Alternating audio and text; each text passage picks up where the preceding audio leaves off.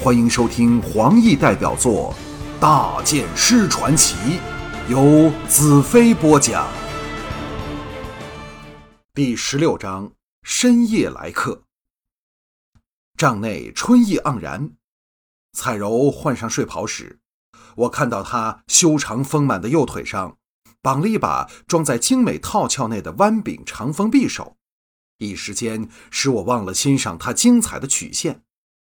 他将头埋进我的怀抱里，俏脸紧贴我宽阔的胸膛，两手用力搂着我的腰，指尖儿陷进了腰肌去。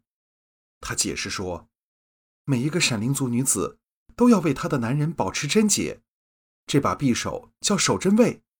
假设我不能用它保护自己，便会用它来杀死自己。”他说话的语调如此自然，愈发使我感到在必要时他不惜自杀的决心和勇气。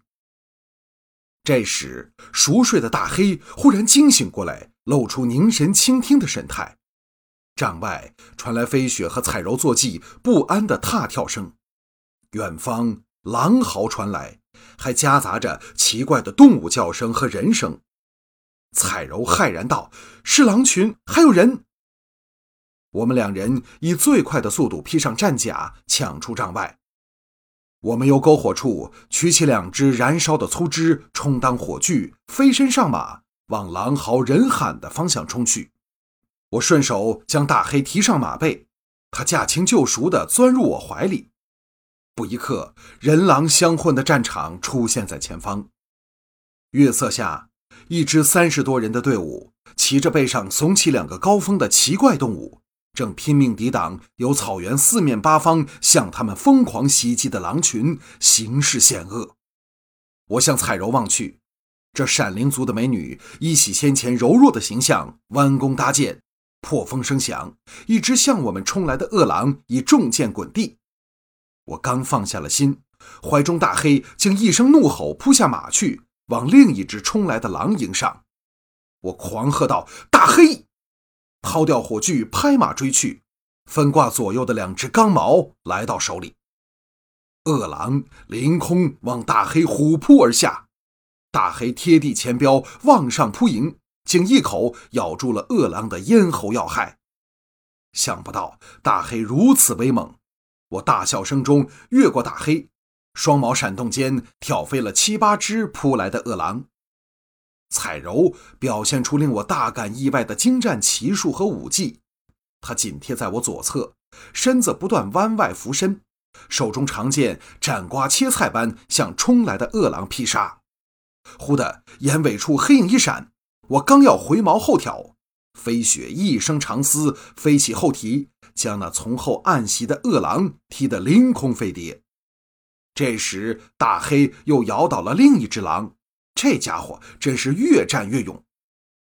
那支队伍中的人们向我大声招呼，可惜我却不知他们叫嚷什么，想必是向我们表示感激。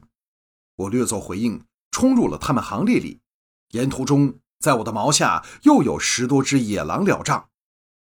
这时，一名彩衣矮汉的双峰怪马给野狼在脚上狠狠咬了一口，后蹄惊跳下，将那矮汉掀翻下来。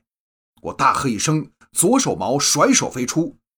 当一只恶狼向矮汉凌空扑去，长矛恰恰飞过，在一旁血雨里，狼尸被矛带的侧跌往另一只狼身上，矛尖刚好穿出，一矛双狼。那矮汉看得眼珠子都凸了出来，直到一条狼扑近时，才如梦初醒的拔出腰间的弯刀，正劈恶狼面门，颇为很快。蓦地。眼前一只狼的影子也看不到了。彩柔这时奔到我身旁，兴高采烈的道：“恶狼给我们打跑了。”我向他微笑道：“你的身手相当不错。”彩柔抿嘴一笑，垂下了头，看似含羞，骨子里却是“本小姐若没三分本事，也不敢跟着你闯荡天涯”的神态。我摇头苦笑，跳下马去。将刚才抛出的矛从狼尸上拔回来，有人拍了拍我肩头，我回过头去，正是那被我救了的矮子。这时，其他惊魂甫定的人也围了过来，脸上充满了感激。那矮个子向我发出了一串充满音乐性的声调，可惜我一个字也听不懂。望向彩柔，看他一脸惊愕和瞪得大大的眼睛，清楚告诉我，他也是听不懂。我一边拍着绕在我脚旁大黑的头，一边向那矮子做了一个听不懂的手势。矮汉语调一转，说出了另一串声音。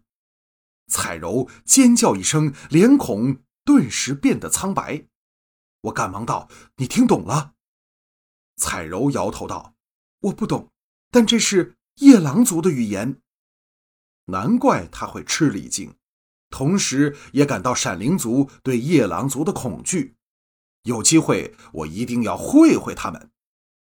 帝国，我身体一震，扭头瞪着那矮个子。对，矮个子苦起脸道：“我我对帝国最少知。”彩柔咯的一声笑了出来，但给那些怪人眼睛一瞪，他俏脸一红，低头道：“他是说。”他懂得最少的便是我们的方言，却说的那么怪。矮子直勾勾的望着彩柔，差点连口水也滴了出来，怯怯的道：“这女三百斤香料买。”我脸色一沉，怒喝道：“这女我的，不卖！”彩柔再不理会他们的目光，笑得几乎跌下马来。娇喘着气，忍着笑道：“大剑师在学他们说话。”矮子全身一震，更加张口结舌道：“不，我不知。我们家乡买，你们家乡不卖。我不知你，我们恩人，我们感激。”最后这几句才算人话。我道：“水那边。”矮子喜上眉梢。